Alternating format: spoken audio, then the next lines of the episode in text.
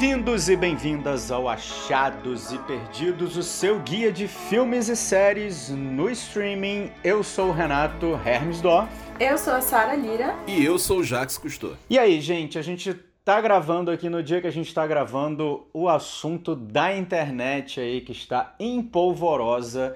É com o lançamento do trailer de Matrix 4 ou Matrix Resurrections que foi lançado aí pela Warner e deixou todo mundo enlouquecido. Vocês também já entraram nesse nesse hype aí? Olha, eu não. Eu entrei no hype, na verdade, um pouco antes, porque esses dias bateu uma saudade, assim, resolvi maratonar os filmes e, e acabei ficando um pouco mais ansiosa, então o trailer acho que veio em boa hora. Mas eu gostei, assim, eu acho que faz muito sentido, porque a gente tá num, num debate constante sobre essas voltas né, das grandes franquias, ou refilmagens, reboots e tudo mais. E eu acho que Matrix é um daqueles casos que faz sentido porque a gente está vivendo um momento de muita conectividade digital e que o mundo está mais caótico do que nunca esteve. Então, são dois pontos ali que são centrais para a trama de Matrix. Então, eu acho que eles têm muita coisa para atualizar mesmo. É uma é um filme que eu acho que vai fazer sentido no nosso contexto. Se eles souberem aproveitar bem, né, essa, esse material da vida real, acho que tem muita coisa legal ali. E eu também curti ele, vi, senti algumas ausências, mas que já eram esperadas, né? E, e gostei de rever os personagens. É, e a Lana Wachowski, que é a diretora, né? Ela tinha comentado até que ela já tinha escrito muitas histórias na época. Os últimos dois filmes foram lançados em 2003, então tem 18 anos aí de gap. E que muito, muitas das ideias que ela escreveu lá atrás hoje em dia até fazem mais sentido do que naquela época. O que, que te surpreendeu mais aí, Jax, nas imagens que, que você viu? Olha, eu acho que. Assim, para mim vem. Sinceramente, vem com um misto de sensações. Ao mesmo tempo em que eu fico muito empolgado, porque Matrix é. Eu acho que é um dos primeiros grandes filmes, assim, que eu, na minha vida de cinéfilo, tive ali aquela explosão de cabeça. Falei, caramba, eu amo cinema, eu quero falar sobre isso, eu gosto muito disso. Ao mesmo tempo que eu tenho isso, que eu tenho essa empolgação, né, que é nostálgica, completamente nostálgica, mas também porque Matrix é um filmaço, continua sendo até hoje, eu revi há pouco tempo, sim, do que vem com Matrix. Eu acho que, que Matrix, acima de tudo, é um conceito né? Ele, ele tem ali sua parte visual que é muito forte, é incrível, é algo completamente revolucionário e que até hoje é bonito se a gente se colocar é, dentro das devidas proporções de que é um filme de 1999 e estamos em 2021. É um filmaço, assim, por, até por, por, pela forma com a qual foi feita, né? Os efeitos especiais, apesar de, de serem muito de CGI, também tinham muitas coisas práticas ali da, de, de coreografia, de até mesmo como a, a técnica de filmagem era utilizada. E eu tive a leve impressão de que esse filme vem muito carregado na parte visual e menos ali no que a gente tem de conceito de Matrix. Né? A gente viu esse universo do primeiro filme sendo expandido em dois filmes que eu não gosto do segundo, mas eu, eu é, como fã, gosto muito do terceiro. Eu, eu acho muito legal o, o terceiro filme, apesar do final, né? Eu, eu acho que toda aquela ideia de, de da transformação no mundo virtual, fazer, é, interferir também ali em Zion e como essa guerra contra as máquinas vai se desenrolando pro seu duelo final é, eu acho aquilo tudo muito legal, assim, acho que faz completamente sentido. É, e gosto muito também do Animatrix, que é obra de arte, assim. Acho que é que o Animatrix é incrível. Eu até indiquei o Animatrix há alguns programas atrás aqui. É, que foi no, exatamente no momento em que eu vi o Matrix naquela época. Assim, porque é realmente algo, algo muito legal, está disponível lá na HBO Max, tá, gente? Só relembrando. É, então, eu acho que, que assim, eu, eu vou segurar o hype. Eu acho que é uma puta falta de sacanagem com o Lawrence Fishburne, porque ele queria participar e ele não foi convidado. Nada contra o novo Morpheus, que é, tá na cara que ele é o Morpheus, assim, tipo, é, é o mesmo personagem. Ou pelo menos o mesmo arquétipo. É... Mas é isso, essas são as minhas primeiras impressões. Eu sei que a Sarah quer falar alguma coisa. Deram um jeito de trazer dois mortos, e ainda não sabemos como isso vai acontecer, mas não trouxeram Lawrence Fishburne. E o outro comentário que eu queria fazer é sobre isso que você falou da, da, da parte gráfica, que eu acho que até hoje, quando a gente vê um, um verde muito específico e vê aquelas letrinhas na vertical, é uma coisa que nenhum outro filme fez, assim, de forma tão impactante, porque você vê que até nas sátiras, quando alguém usa aquela, aquele tipo de, de, de letra, naquela ordem, com aquela cor, todo mundo remete. Então, assim, visualmente falando, o filme ficou muito marcante, né? Os pôsteres, toda aquela coisa do, do sobretudo preto, os óculos, marcou mesmo toda uma geração. Então, eu acho que também tem um pouquinho de Matrix naquela época, conceitualmente, e, e até em termos de, de tecnologia, pensando já a tecnologia, já estava muito à frente do seu tempo. Então, talvez agora ela tenha os recursos para fazer o, o, que elas tinham pensado, né? Que foi o que o Renato estava falando ali da Lana. Mas, ao mesmo tempo, eu acho que quando a gente não tem os recursos, isso força um pouco a gente a ser criativo. E, e por isso que a gente tem filmes que não envelhecem, como o caso de 2001, né, que a gente assiste hoje e ele ainda parece futurista, né? Então, eu entendo esse receio do Jacques de que a tecnologia possa vir, de certa forma, como uma muleta, né? E fique muito ação, um ritmo muito frenético e a parte conceitual, que era realmente o legal, fique um pouco esquecida. É, porque assim, é, Matrix ainda tem a questão de, de que naquela época, no filme de 1999, tudo que era feito visualmente ainda assim servia como instrumento narrativo para a história. O bullet time né, do, do Neil ali caindo para trás, etc. Aquilo não tava ali simplesmente jogado à toa porque elas como diretoras tinham o poder de fazer isso na época. Não, aquilo ali era um, um era um power-up do, do Neil como escolhido que era um absurdo, sabe? É um, é um dos momentos de virada que você mostra que pô, esse cara é muito poderoso, sabe? Até mesmo a Trinity, no começo do filme, que ela dá aquele chute voador e etc., aquilo tem um aspecto narrativo que. Ok, a gente já entende como é isso. Sabe? O que, que você vai trazer de inovação? Naquele momento, aquilo diferenciava ela como um corpo estranho dentro daquele universo, daquela atmosfera, daquela narrativa, sabe? A gente não estava acostumado com, acostumado com aquilo.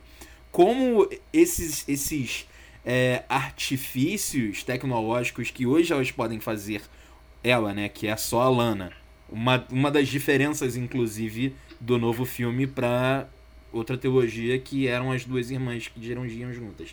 É, como que a Lana vai é, transformar e, e, eu acho que ela tem completa capacidade de fazer isso, mas eu, eu fico curioso né, também de, de como que essa computação gráfica, é, esses novos artifícios vão servir à narrativa, sabe? Eu vi muito, muito CGI. CGI, CGI, CGI, CGI, CGI. E, ok, é um teaser, né? Não é de fato um trailer. O teaser veio. Eles falam que o teaser veio dois dias antes e que tem, sei lá, um milhão de possibilidades de formar um teaser. Mas esse trailer veio muito como teaser. Ele não entrega absolutamente nada. Assim, pelo contrário, parece um grande fanservice lá com as pílulas azuis, com o, o, o Dojo e o Neil lutando, sabe? Assim, eu. Sei lá, é difícil segurar o hype para Matrix, mas eu tô me obrigando a fazer isso porque assim, é, é muito difícil também, sei lá, colocar em xeque obras de arte por causa de suas sequências. É, eu acho que tem, tem uma questão aí que eu acho que lá em 99, quando o primeiro filme foi lançado, ele foi meio que revolucionário aí em dois aspectos, né? Nessa combinação assim de uma uma trama meio filosófica que envolvia realidade e, e um universo alternativo, digamos assim, e pelo visual que vocês tanto falaram aí também. E eu acho que assim, é, usar o termo revolucionário, eu acho que não dá para se gastar esse termo. Eu acho que o primeiro filme foi revolucionário sim. Mas eu acho que tem uma conjunção de fatores aí que acontecem como um cometa Harley passando, assim. Então eu acho que o filme pode ser bom, claro, a gente não sabe, tem muitas dúvidas aí, a gente né, só foi lançado o trailer, ainda bem que muitas dúvidas permanecem, inclusive porque né, eles morreram no final do terceiro filme e agora eles estão de volta aí, o Neil e a Trinity, é, mas eu acho que também eu, eu procuro baixar um pouco a expectativa nesse sentido de esperar aí que seja uma obra revolucionária. Mas eu gostei, assim, eu achei um trailer que que pega bem, assim, recupera bem essa linguagem dos filmes anteriores. E aí, como isso vai funcionar, a gente só vai saber mesmo no dia 16 de dezembro de 2021, que é quando o filme vai ser lançado nos cinemas, né? Lembrando que o acordo aí Matrix é da Warner e a, HBO Max é a plataforma da Warner, né? E o combinado aí no Brasil é que o filme chegue à plataforma de streaming 35 dias depois do lançamento, né? Uma coisa só aqui para encerrar esse, esse primeiro bloco que me chamou muita atenção é que todo mundo fala, né? Ah, o Keanu Reeves não envelhece, o Keanu Reeves não envelhece. Gente, Carrie Ann Moss tá dando um banho. Assim, de fato, Keanu Reeves não envelhece, eu concordo. Tá ótimo, mas Carrie Ann Moss também, a Trinity tá ali sem uma ruga a mais, né? Assim, fiquei um pouco chocado. Parabéns pro casal. Thomas, você parece bastante abalado. Pode dizer o que aconteceu? Eu tive sonhos que não eram só sonhos. Entrando aqui agora na nossa seara de achados do streaming, a gente teve recentemente aí uma grandíssima, enorme estreia na Netflix que a gente não tem como deixar de comentar aqui, que é uma sériezinha pequena que quase ninguém assiste, chamada La Caça de Papel. La Caça de Papel que estreou a quinta temporada, a primeira parte da quinta temporada, né? E assim, eu estou aqui hoje humildemente aberto para ouvi-los, os dois aí que acompanham. Eu confesso que eu não acompanho, então eu queria pedir uma explicação para leigo de onde estamos nessa primeira parte da quinta temporada, o que, que acontece aí. O hype se justifica, gente. Eu acho que o hype ainda vem muito por conta daquele primeiro assalto, né? É, em estrutura e fórmula, o segundo assalto é muito parecido. Mas eu, eu tenho um problema com a série, assim, de maneira geral, que eu acho que ela ela se alonga muito em algumas subtramas e ela se repete em coisas que ela não precisava se repetir. Como os, os constantes e massacradores flashbacks do Berlim, que eu não vejo nenhuma justificativa narrativa para ainda existirem, né? A gente sabe aqui que o Berlim já não é mais spoiler, né? Já prescreveu. O Jax vai me apoiar aqui. Berlim morreu no final da segunda temporada, quando eles ainda achavam que seriam só 22 episódios. E aí na terceira ele volta ali para meio que contextualizar como seria esse novo roubo, que na verdade partiu dele, né? E, e, o primeiro tinha sido do pai dele com o, e do professor, enfim. Ok, a gente até engole. Agora, ele continuar aparecendo nessa na quarta parte e na quinta parte é claramente uma injeção de linguiça, porque a gente viu o casamento do Berlim, a gente viu o relacionamento dele com o Palermo, agora a gente tá vendo ele se relacionar com um filho. A gente teve um episódio dessa nova temporada já, da quinta, se não me engano é o quarto episódio, que passa assim, metade do episódio, meia hora, dele executando um outro roubo no passado tipo, quatro anos atrás, executando um roubo com o filho, porque tava apresentando o filho. Então, assim, eu não entendo por que, que a série vai tão longe no passado para resgatar esse personagem. Porque eu acho que uma das melhores coisas que a série tem é justamente saber apresentar novos personagens que seguram ali, sabe? Eu acho que a, a perda do Berlim é grande, mas eles conseguem compensar com novos personagens. E, e a nova inspetora, que é a Alicia Sierra, Sierra, não sei como pronuncia, é a prova disso. Ela é muito, ela é muito boa, assim, ela, sabe, ela é. A gente odeia ela, mas ela é maravilhosa ao mesmo tempo. Então, eu fico um pouco triste que a série use o Berlim como muleta, sabe, o tempo todo. E. Enfim, vou deixar o Jax falar um pouquinho, mas só pra já ir apresentando esse tema que eu acho que vai ser um pouco né, intenso e extenso, mas esses cinco episódios, uma última coisa, eu também não vejo motivo para lançar essa última temporada em duas partes. Primeiro porque já tá tudo gravado, a gente sabe. Segundo que a Netflix foi a pioneira justamente no, no maratonar, né, no binge watch. Então, dividir isso em duas partes só mostra que eles querem mesmo enrolar a gente, e, e eu entendo as razões de marketing por trás disso e tudo mais. Mas pra gente que já tá assim entrando nessa etapa final, ter isso interrompido de novo para retomar em dezembro, para mais cinco episódios, eu não vejo sentido. Eu acho que podiam ter liberado logo os 10 de uma vez. O que, você acha, Jax? Olha, já vai começar a nossa polêmica aqui. Porque eu acredito, na minha opinião, eu acho que a série se beneficia muito de ter cinco episódios só primeiro e aí para um futuro ter mais episódios. Porque, gente, estamos falando de uma Casa de Papel. Se você é, não vive no planeta Terra, talvez você não, não, nunca tenha escutado falar de uma Casa de Papel. Se você vive, você com certeza já foi impactado de alguma forma por esses personagens, por, por essa iconografia e etc. É, você pode não ver, você pode não ver lá Casa de Papel, mas se você frequenta o Carnaval do Rio, por exemplo, Exatamente. você já vê a máscara lá presente, né? Exatamente. Eu inclusive já me vesti de La Casa de Papel no Carnaval. Olha aí a revelação. Então, então. Quem era você, Jax? Que personagem te inspirou? Ah, eu não posso contar. Era o Berlim, não era? Não, não, não, não, não, não, não, não, não, contar. Eu. Eu gosto muito do Denver. Sendo bem sincero. Eu acho que é o. Da, daqueles ali é o, é o que mais tá próximo de mim. Mas enfim. É, o A Casa de Papel é uma novela, né, gente? Assim, querendo ou não, existe esse, essa premissa aí de, de ser um, uma série de. que é quase um heist movie, só que numa série. É, mas é uma novela e ela funciona com muitas estruturas de novela. E eu gosto bastante dessa primeira parte da quinta temporada, porque ela me dá alguns refrescos que quebram um pouco com é, o que a gente viu das outras temporadas de La Casa de Papel.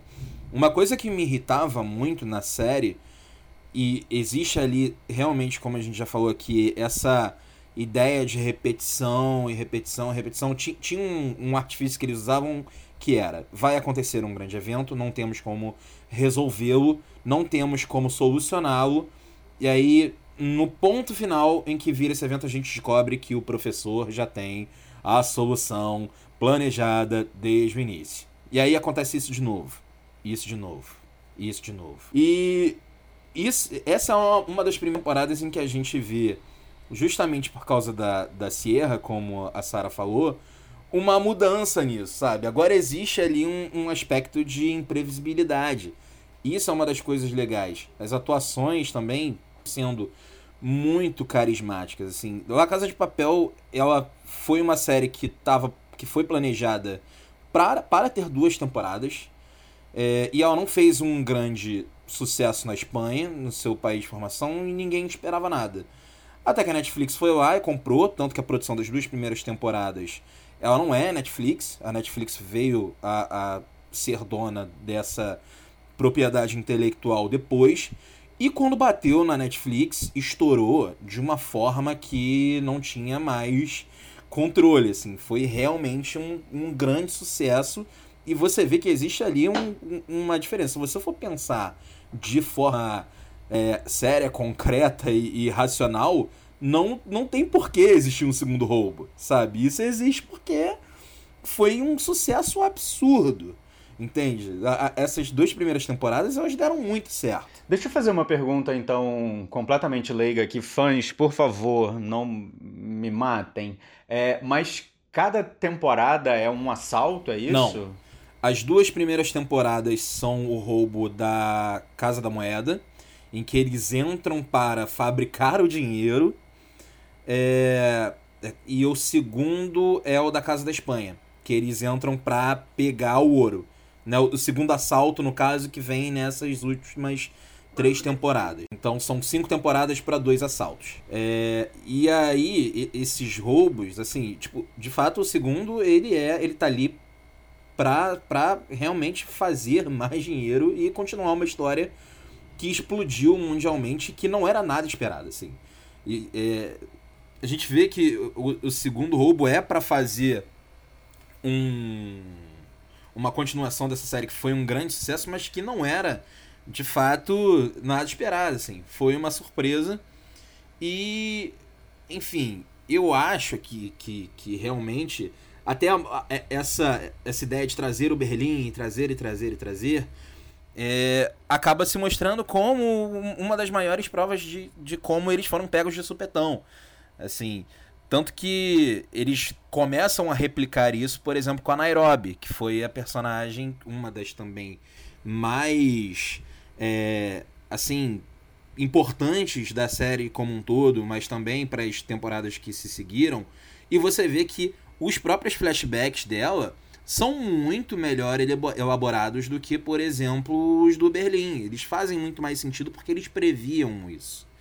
Então, assim, é, é, um, é uma novela boa e eu gosto, assim, apesar dessas repetições, apesar do desse clima de que sempre tem um probleminha e até chega até ter uns, uns uns, algumas características do procedural ali. Tem algumas coisas que a gente vê em cada episódio. Tipo, esse problema aqui vai estar atrelado a esse grande problema, mas esse a gente resolve.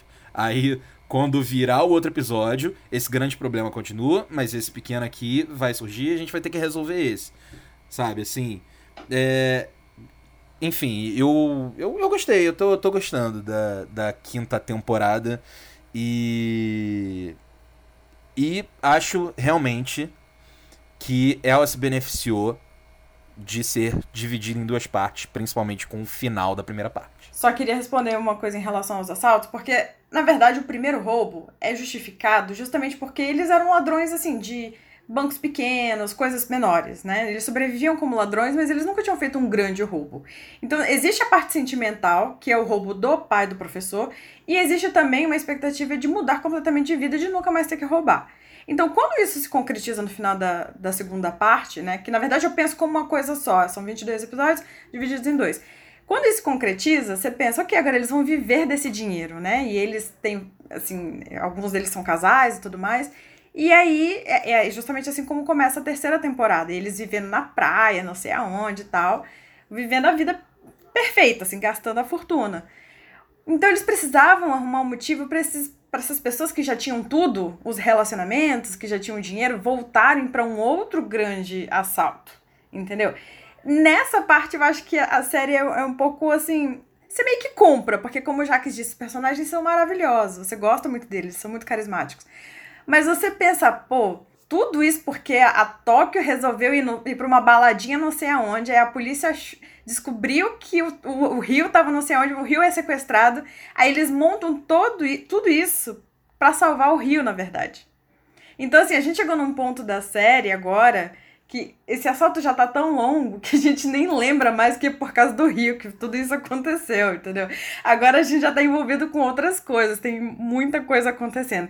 E aí uma outra coisa que vale a pena falar também, justamente dessa mudança do fato da Netflix agora ser a, quem produz a série, é que tem muito mais grana investida ali. Você percebe pelo, pela pós-produção, é uma coisa assim refinadíssima, muito bem feita muito bem paramentada em todos os aspectos. Virou uma mega produção, sabe?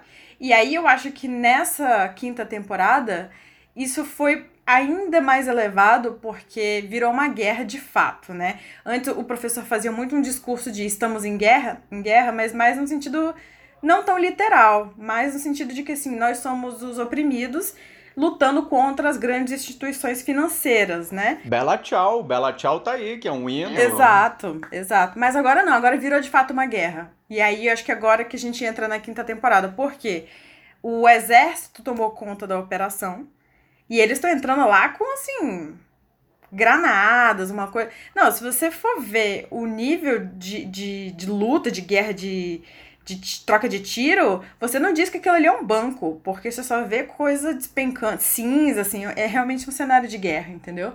E aí também que a gente vê também como que esse investimento tá, tá muito mais claro, assim, de, de, de grana mesmo, de produção. Uma coisa que a gente percebe vendo, analisando, né, o, a Casa de Papel como um fenômeno cultural, é que eles conseguem utilizar essa característica como subtexto para metalinguagem.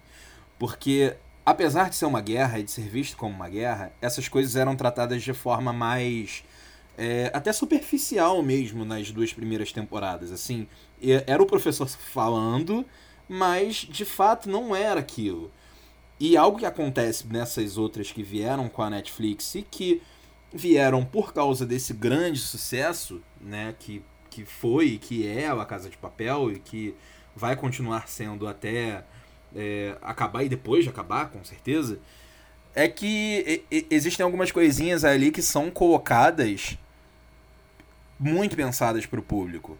Como, por exemplo, a gente não pode matar ninguém, sabe? Porque o público tá do lado de fora e a gente precisa do, do dessa, desse carisma nosso, mas a gente precisa também dessa atenção deles, desse carinho deles, dessa, dessa vontade de, de, de se ver e de representar, sabe, esse público. Quando você acaba. Ô, Jax, acaba... quando você fala do público, você tá falando do professor em relação a quem tá do lado de fora do banco ou da, da série em relação a gente? Exatamente. Então, é os dois. Eu acho que existe um paralelo aí. Em relação à audiência também. Sim. É tipo um assalto Disney, que você não pode mostrar sangue. Mas eu acho que isso acaba sendo um problema, porque, por exemplo, o Berlim é um personagem muito controverso. Mas a gente vê o lado bom do Berlim também. Então a gente odeia o Berlim, mas a gente meio que entende o Berlim. Então, quando a série não se compromete a matar a fazer esses personagens tomar esse tipo de, de atitude em casos extremos e que pedem justamente. Porque é, é, é, gente, entre aspas aqui, tá? Não tô defendendo que sai matando ninguém, não. Tô falando num, num, contexto de ficção, a gente meio que espera que essas pessoas se defendam ou até ataquem e atirem alguém, porque a gente tá acostumado a ver isso. E a série se recusa a colocar essas pessoas como assassinas, ou mesmo que assim, acidentalmente, ou por autodefesa. E quando coloca, é uma coisa assim, uma, um drama, porque e aí, voltando pra quinta temporada, a. Qual é o nome dela? A Estocolmo tá passando por isso, porque ela atirou no, no Arthur, no Arthurito, e ela tá assim, com uma síndrome de, de pânico, tá alucinando, começou a injetar droga na. Isso em coisa assim de dois episódios. A menina tá destruída. Mas é isso, a série não permite que essa mulher tenha atirado no Arthurito, mesmo que tenha sido autodefesa, porque ele aponta uma arma para ela. Entendeu? Então vai ter todo um sofrimento da Estocolmo que assim, eu, eu entendo como a personagem se sente, eu acho que isso pode ser abordado, mas eu acho que a, a série se estender tanto nisso é porque ela é um pouco covarde em justamente abraçar esse, sabe, esse lado meio ruim também do, dos personagens, que eu acho que é completamente aceitável, porque nenhum deles é perfeito e nenhum deles, entendeu? Eles são assaltantes, né? É, mas é, é aí que entra o lado da novela, né? Assim, de pensar que é de fato muito romântico ali. Sabe, existe sim uma romantização desse sofrimento dela atirar em alguém, porque ela não tá simplesmente atirando em alguém que representa o risco. Ela tá atirando no pai do filho dela, sabe? E no ex-amante. E naquele cara ali que tem toda uma representação de que existe um tal carisma, que a gente pode contar que sim, como se fosse um carisma, senão ele não estaria nessas outras temporadas. Não faria nem sentido ele estar. Eu acho, inclusive, o argumento para ele estar tá ali fraco, mas que, que, que traz essa coisa da novela.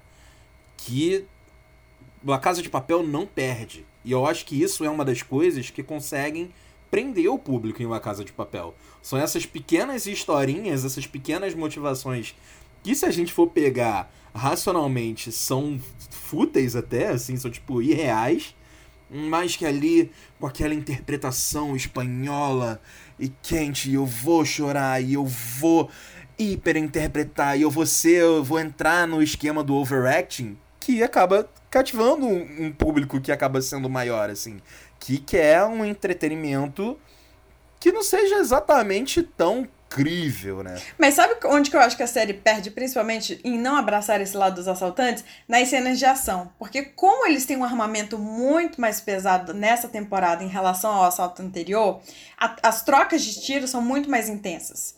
Né? São mu tem muita coreografia envolvida ali mas não para isso ser feito de, uma, de, de otimizar a estratégia e, e, abater essas pessoas, né, esse, esse inimigo, mas justamente para desviar o máximo possível, para ninguém morrer.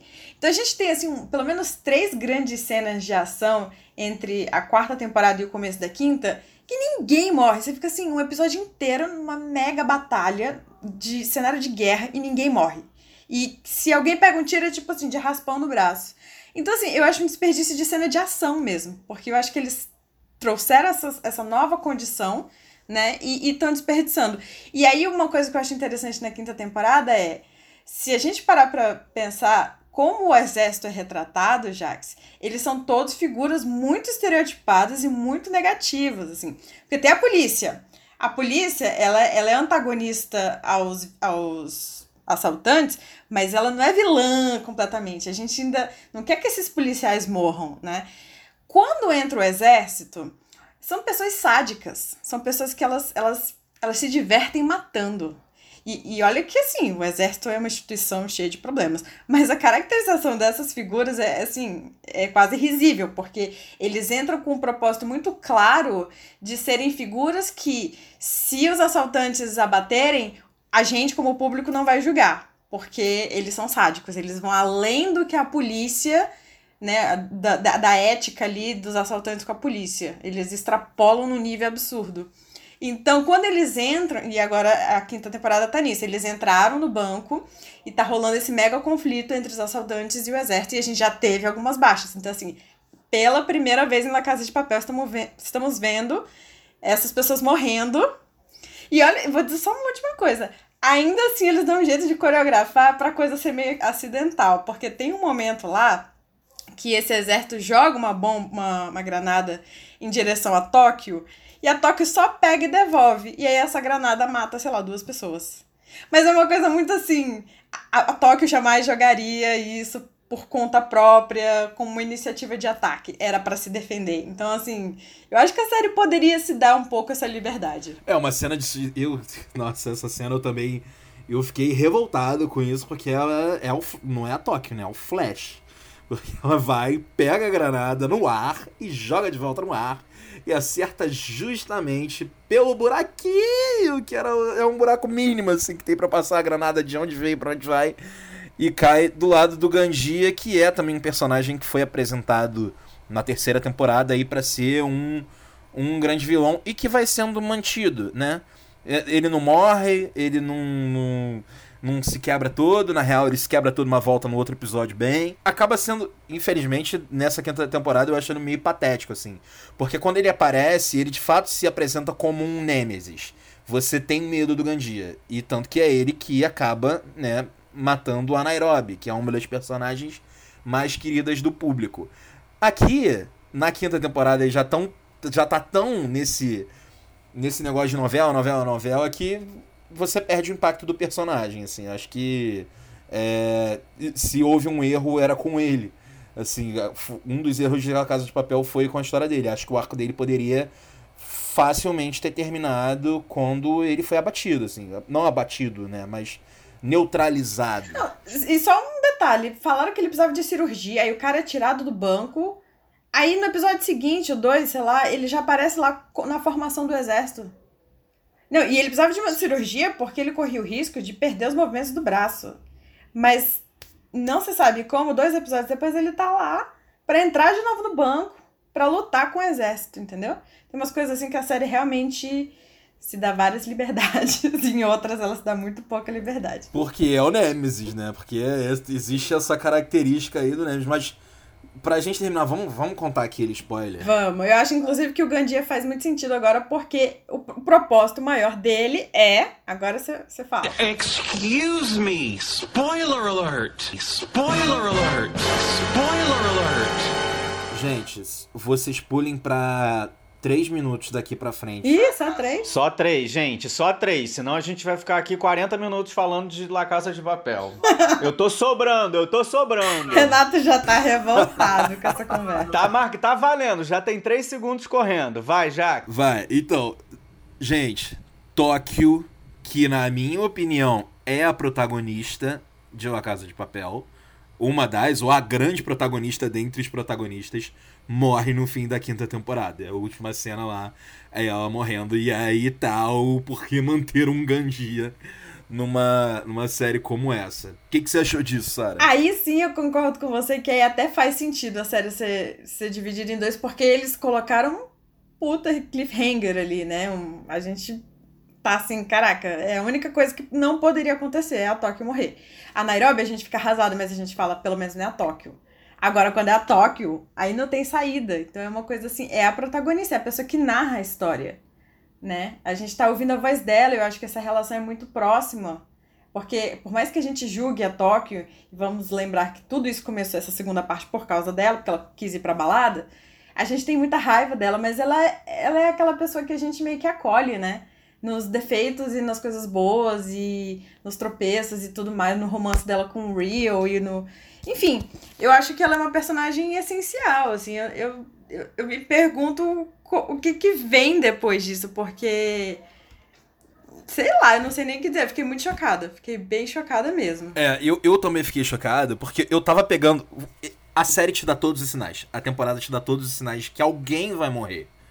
Mas você não espera que seja ela. Eu tava, porra, depois de todos aqueles flashbacks, eu, assim, lá pro quarto episódio, eu tava acreditando muito que o Rio ia morrer. Assim, tipo, pô, isso não tá aqui à toa. Não, não tão mostrando esse flashback, né, assim, de graça, sabe? Esse garoto vai morrer. E aí quando vem e a, a protagonista da série. Um minuto para terminar o spoiler. Isso me pegou de jeito. Fora dos spoilers agora. Não, é engraçado é que a gente acha que a gente precisava de muito tempo e a gente tá só aqui mostrando como a gente tá chocado até agora. Mas tudo bem, é isso, gente. Estamos chocados, não sabemos o que vem por aí. Eu, eu espero que eles não deem um jeito de, de colocar uma reviravolta e dizer que ela não morreu, porque não faz o menor sentido. Ela tava com um monte de Não granada. faz sentido. É, e outra coisa, Não. construíram todo o arco do Gandia pra ela pra Tóquio não morrer à toa, ela morre com um propósito, né? Ela até fala pro professor antes de morrer: Você foi meu anjo da guarda, deixa, deixa eu ser o seu agora. Então ela se sacrifica conscientemente, não é uma morte aciden- acidental, para salvar o plano, para salvar os outros 15 companheiros. segundos, chefes. É isso, gente. Parei. Sempre quis fazer a Ana Paula Padrão nessa contagem regressiva. Falei, falei, falei. Dia 3 de dezembro vou estar lá vendo a parte final também. Porque a La Casa de Papel a gente vai ver, não tem jeito. É, não tem como não ver, né? Até porque a gente quer saber qual vai ser o fim dessa história. Agora, mais do que nunca, a gente quer saber qual vai ser o fim dessa história.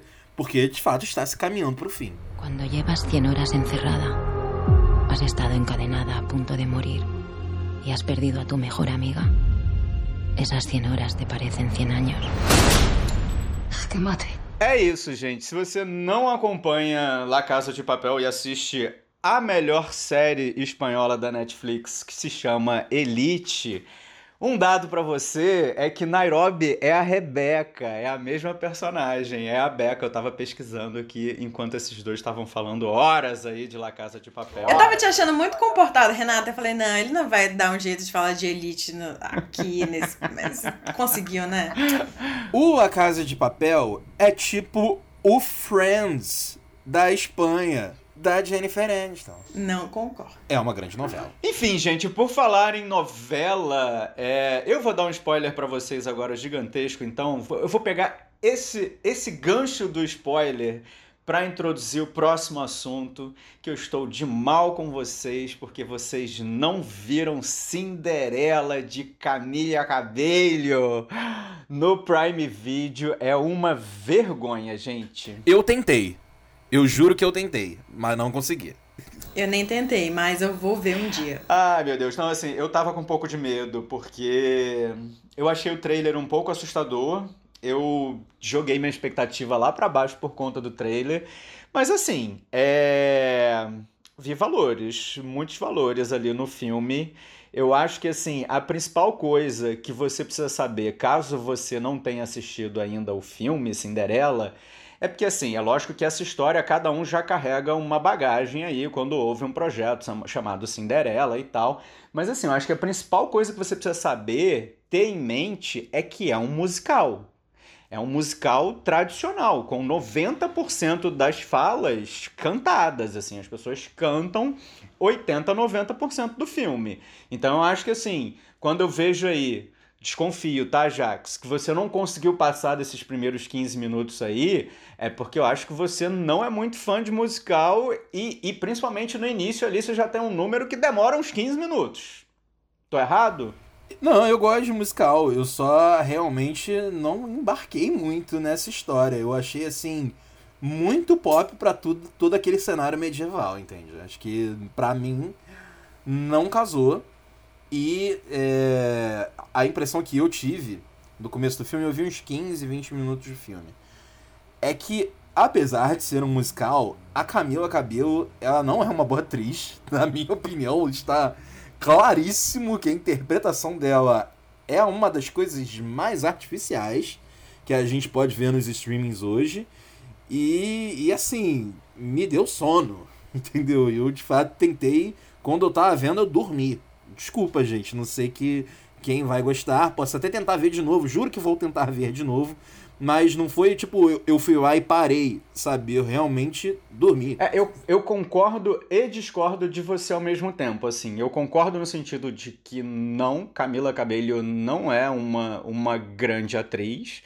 A maior parte do filme ela atua cantando do que propriamente falando, mas assim, é cheia de maneirismo, é, é, tem aquele vibrato ali, aquele movimento de mexer a boca. Eu acho que assim, é muito exagerado. Mas eu acho que esse exagerado é um tom do filme de uma maneira geral, assim, e é um tom assumido pelo filme. Então eu gostei disso. Fora a questão assim, principal do filme da atualização de uma certa maneira da história para as discussões contemporâneas aí que a gente que a gente sempre comenta, né?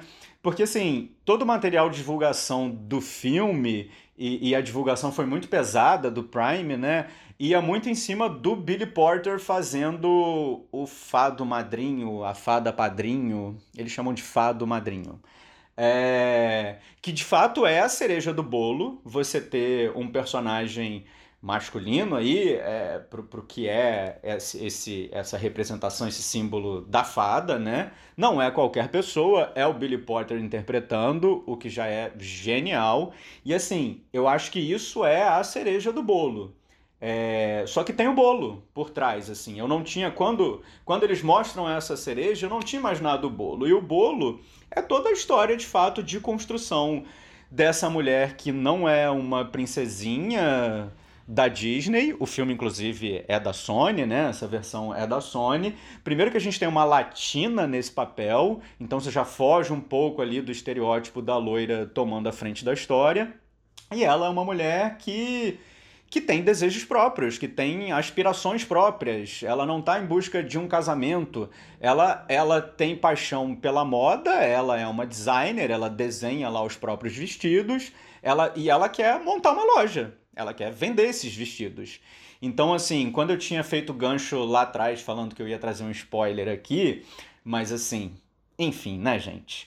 É, é que no momento em que o príncipe pede ela em casamento e promete o castelo, promete, ah, já que você gosta então de moda, é, aqui você não vai precisar trabalhar, porque você vai ter acesso às melhores costureiras do mundo, do palácio, que vão costurar o que você quiser para você, você vai estar sempre linda.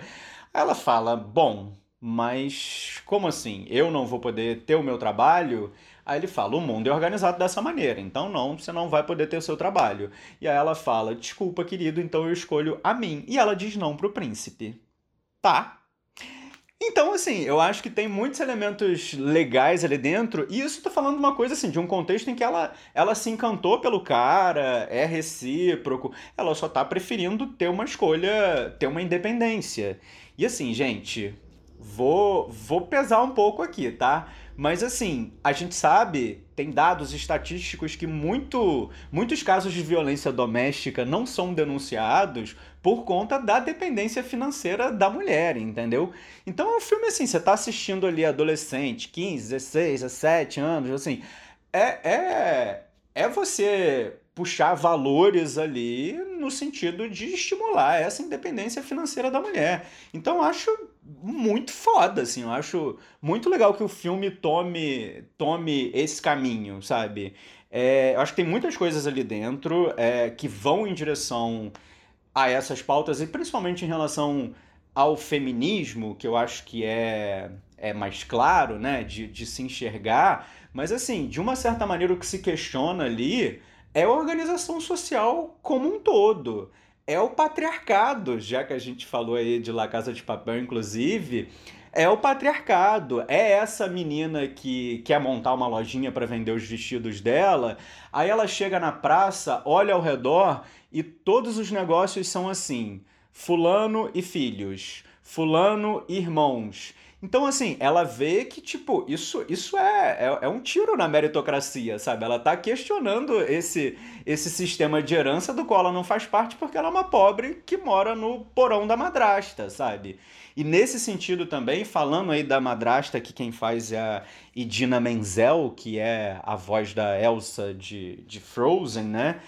É, é uma história muito menos. É um personagem muito menos maniqueísta, assim. É um personagem que admite as derrotas, que.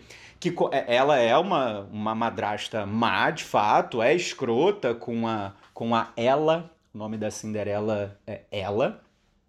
Mas mesmo assim, ela reconhece o porquê dela ser escrota, porque ela também tem um passado que é apresentado ali, sabe? Então, assim, eu acho que é uma releitura muito, muito interessante. Eu acho que, inclusive, assim, eu acho que o filme se esforça demais por trazer todas essas questões. Eu acho que isso, isso num certo momento, acaba ficando meio over, até porque é um filme de duas horas que facilmente poderia ter 20, 30 minutos a menos aí. E no final, algumas tramas são corridas, assim. Se corre para resolver tramas que são boas ideias, é, mas mal executadas aí, uma vez que você sabe onde vai dar, é um pouco previsível nesse sentido. Você torce para que o filme te leve, leve esses personagens para esse determinado lugar, e que bom que eles chegam. Mas aí no final dá uma corridinha assim que é, fica, fica, fica pouco. Não fica bem explorado, sabe?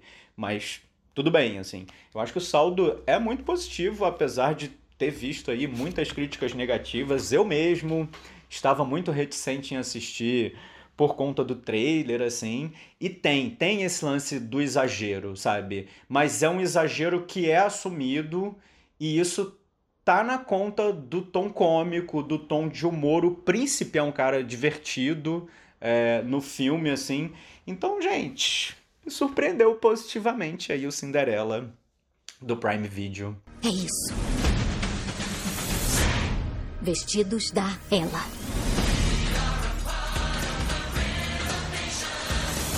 Que piada! Essa menina se acha uma empresária.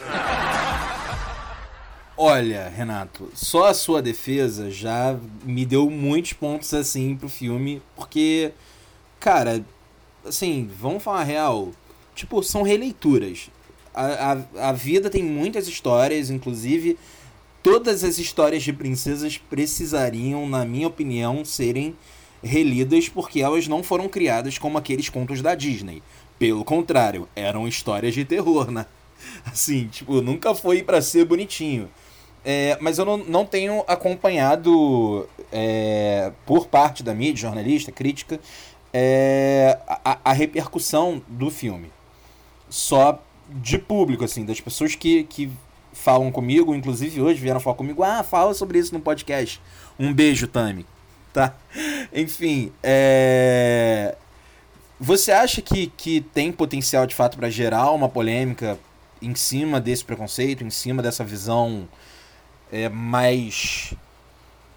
sei lá, ali dentro da caixinha do mundo, né? Que quer todas as coisas certas e certas entre muitas aspas, tá? Que quer aquilo ali do jeito que sempre foi. Você acha que, que é, é, existe tá rolando essa polêmica e essas e as pessoas que têm a cabeça mais fechada estão debatendo sobre isso, estão gritando de forma errada sobre isso? Olha, sinceramente eu não acompanhei se está rolando alguma polêmica, mas uma vez que a gente está vivendo uma onda conservadora muito forte, e, e com ataque direto a todas essas pautas, todas essas lutas e dos movimentos sociais e mulheres, negros, LGBT, é, todas as ditas minorias, certamente tem muita gente aí falando mal dessa história, sabe? Imagina você você aí que cresceu vendo a princesinha da Disney, a sua filha vendo a princesinha da Disney e de repente a fada madrinha chega e é um homem, entendeu? É, é, eu acho que é, a julgar pelo contexto que a gente tem vivido, imagino que sim. Imagino que deva ter muita gente gritando aí, sabe?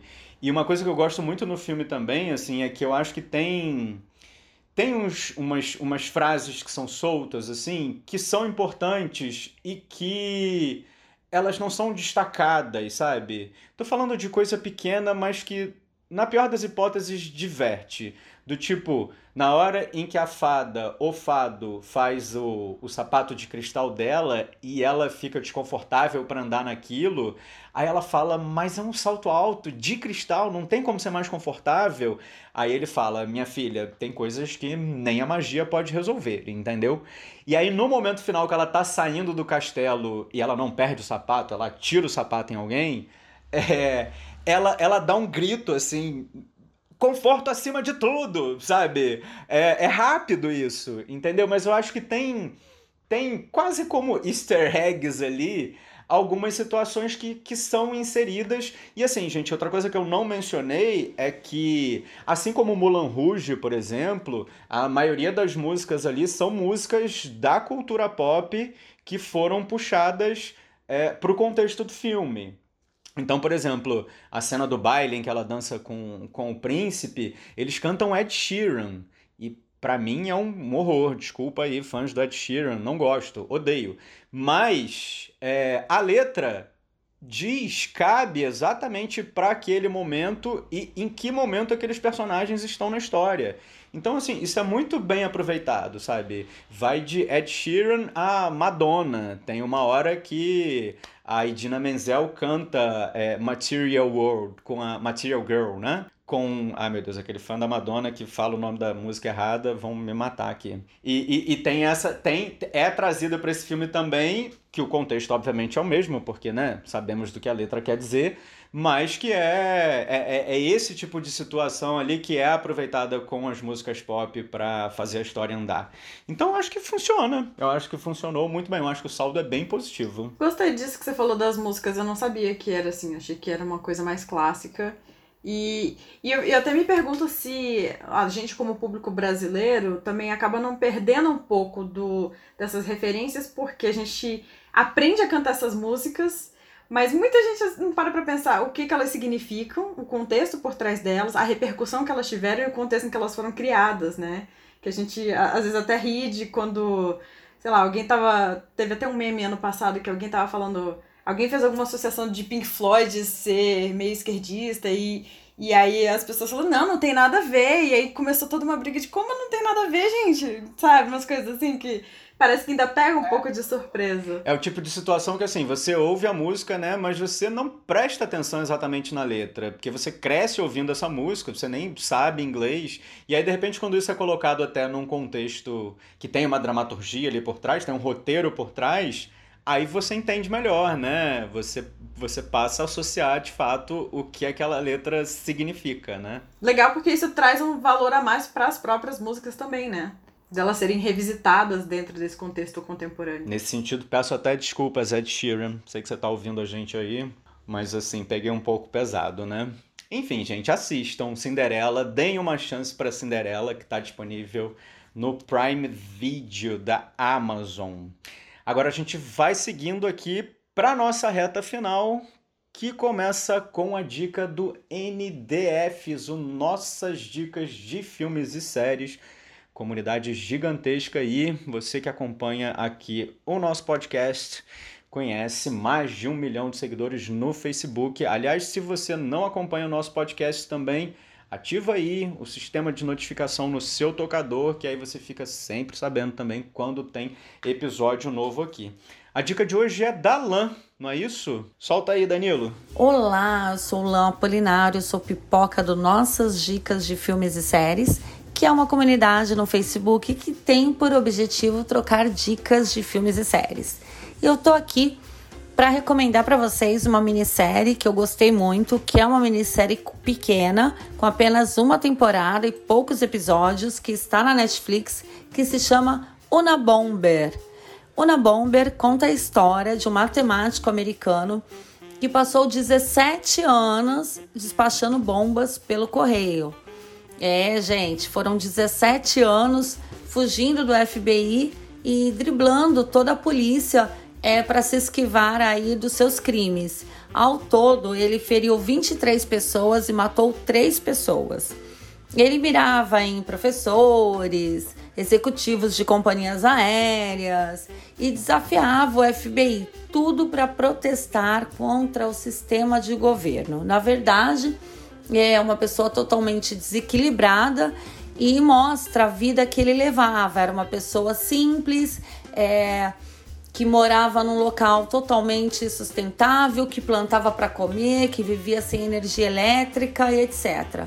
Vejam Una Bomber porque é assim sensacional e é baseado em fatos. Isso realmente aconteceu nos Estados Unidos. Espero que vocês gostem. Boa maratona e um beijo! Tá, então a dica da Lan, Una Bomber. Confesso que eu assisti essa série já tem alguns anos, mas eu lembro de ter gostado bastante, porque, como o Renato bem disse na gravação passada, é aquele tipo de história real que se fosse só ficção a gente não acreditaria. É muita loucura. E é investigativo, tem a Sam Worth, então tem o Paul Bettany fazendo papel de louco, que é sempre muito bem-vindo, então Achei que a Lan acertou muito nessa dica, arrasou. Maravilha! Brigadíssimo, Lan! E agora, nos momentos perdidos, como a gente abriu aqui esse episódio hoje falando de Matrix Resurrections, Matrix 4, a gente resolveu trazer obras que tem no elenco o senhor Keanu Reeves. Eu começo com Sara. O que, que você trouxe do Keanu Reeves aí, Sara? Não estava pronta, mas estou feliz que você é a primeira. Então, eu vou recomendar Alguém Tem Que Ceder, que está na HBO Max. É um filme dirigido pela Nancy Meyers, que é a mesma do Senhor Estagiário. Ela sempre faz esses filminhos bem levinhos, mas que tem uma moral bonitinha na história.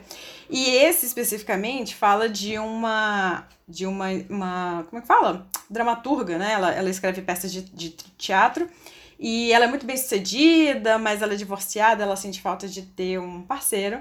E ela se, é a Diane Keaton, e ela se apaixona, ela, na verdade ela vive um romance ali, um triângulo amoroso entre o Ken Reeves, ela fica dividida entre o Ken Reeves que é um médico e ele é maravilhoso, ele é super atencioso com ela, ele é muito fã das peças dela, então ele é aquele tipo de cara que, além da aparência do Ken Reeves, né, ele, é, ele conhece tudo que ela escreve e exalta ela pela profissão dela, pelo brilhantismo da mente dela. Imagina um homem, né, que exalta a sua mente, olha que coisa maravilhosa. E aí ela fica assim, nossa gente, isso é real e tal. E aí em contraponto, tem o Jack Nicholson, que é um cara, assim, super misógino, né? Ele é um, um figurão aí do mundo da música, que tá envolvido, na verdade, com a filha dela, que é a Amanda Pitt. Inclusive, tem um, mega elenco esse filme. A irmã dela é a, Frances McDormand. Então, né? São cinco nomes aí de peso que eu já citei.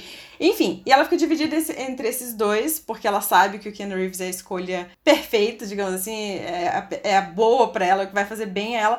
Mas ela se sente atraída pelo Jack Nicholson. Aquela coisa meio desbocada, meio espírito livre. Então ela não sabe bem quem que ela vai escolher, porque depois o Jack Nicholson começa a tomar jeito também. Enfim, é uma comédia romântica e eu, eu acho muito legal porque sai um pouco do estereótipo da mulher novinha que tá, sabe, se apaixonando pela primeira vez. Não, já é uma mulher madura que já se casou, já quebrou a cara e tá aí ainda quebrando de novo. Então acho que isso diz algo sobre a gente que talvez nunca mude, a gente sempre vai passar por essas experiências, né? E então eu gosto bastante desse filme e é essa a minha recomendação. E você, Jax? Eu vou com um clássico da sessão da tarde, um clássico, clássico, clássico, que muita gente eu tenho certeza que gosta. É, e quem vê vai gostar. Eu tava vendo aqui antes de falar, a gente sempre dá uma pesquisada no que vai falar, né? Cara, eu não lembrava, na real eu não sabia que Velocidade Máxima, o filme que eu estou falando hoje, ganhou três Oscars. E assim, foi realmente uma grande surpresa. É um, um filme, para quem não conhece a história, em que é, dois jovens, um é um policial, a outra é uma menina que eu, eu não lembro qual era a profissão dela, mas é uma das sequestradas, uma vítima, né? Acabam vivendo uma aventura de ter que é, passar por um sequestro de um ônibus que não pode ter a velocidade reduzida a menos de 80 km por hora. E essa é basicamente a trama do, de dois terços do filme ali. Cara, é um filme que tem é, é, Dennis Hopper como o, o vilão. Ele, ele tem, obviamente, o, a Sandra Bullock e o Keanu Reeves. É, tem o Jeff Daniels também. Eu não, não lembrava que esse filme tinha o Jeff Daniels. É, assim, é um filme muito divertido, muito divertido, muito bom de se assistir. É, só memórias positivas está disponível na Star Plus e na Telecine Play. Olha aí, dois serviços para você escolher em qual assistir.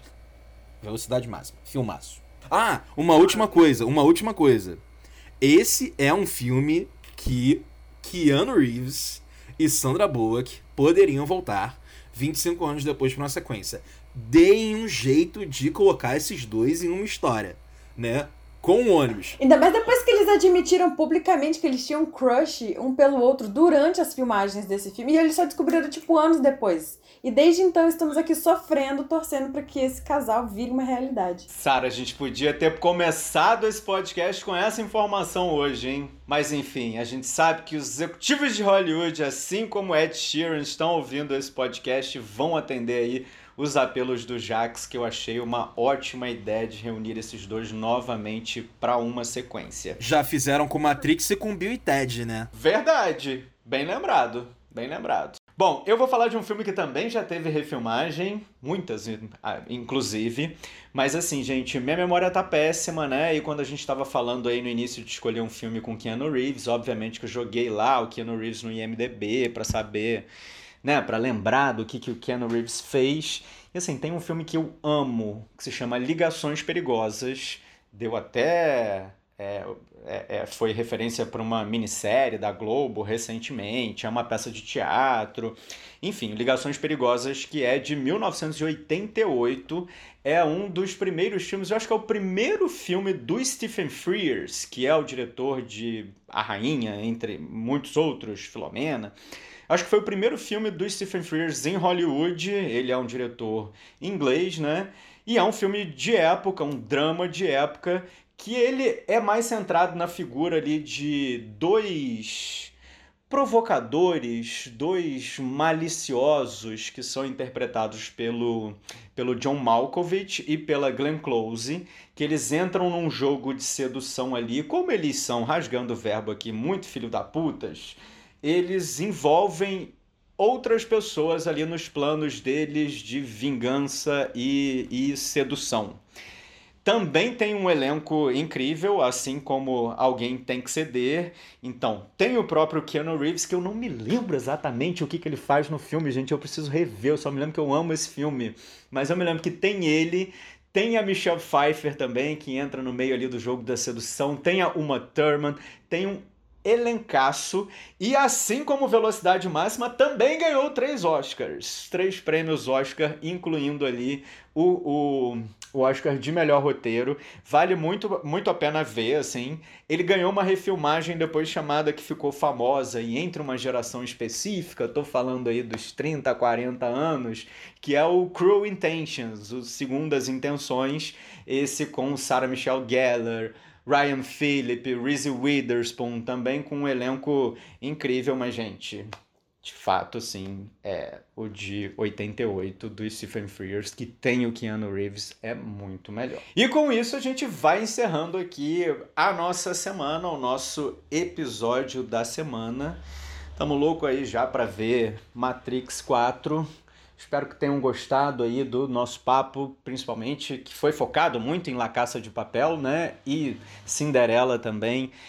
Não subestimem é super, subestimem, é subestimem, né? Não subestimem Cinderela, gente. É bom, é longo, podia ser menor, um pouco cansativo, mas o saldo é positivo, a mensagem é muito bonitinha. Nossa, eu tô demorando muito nesse encerramento. É isso, gente. Um toque de cotovelo e até semana que vem. É isso, gente. Quero deixar um beijo para todo mundo. E um beijo especial, porque eu sou a louca dos beijos. Eu vou deixar um beijo pro nosso editor, o Danilo. Que eu adorei o que ele fez no episódio passado. Fez uma mixagenzinha. Ele, eu me senti um personagem de Baby Driver. Sabe aquele filme? Que o cara pegava assim as falas das pessoas conversando e fazia uma mixagem e repetição e tal. Ficou ótimo, Danilo arrasa muito na edição, então um beijo para ele e até semana que vem. Palmas pro Danilo que tá mandando muito bem mesmo. Palmas então... pro Danilo. Gente, foi maravilhoso conversar com vocês mais uma vez sobre o mundo dos streamings e bela tchau, bela tchau, bela tchau, tchau, tchau.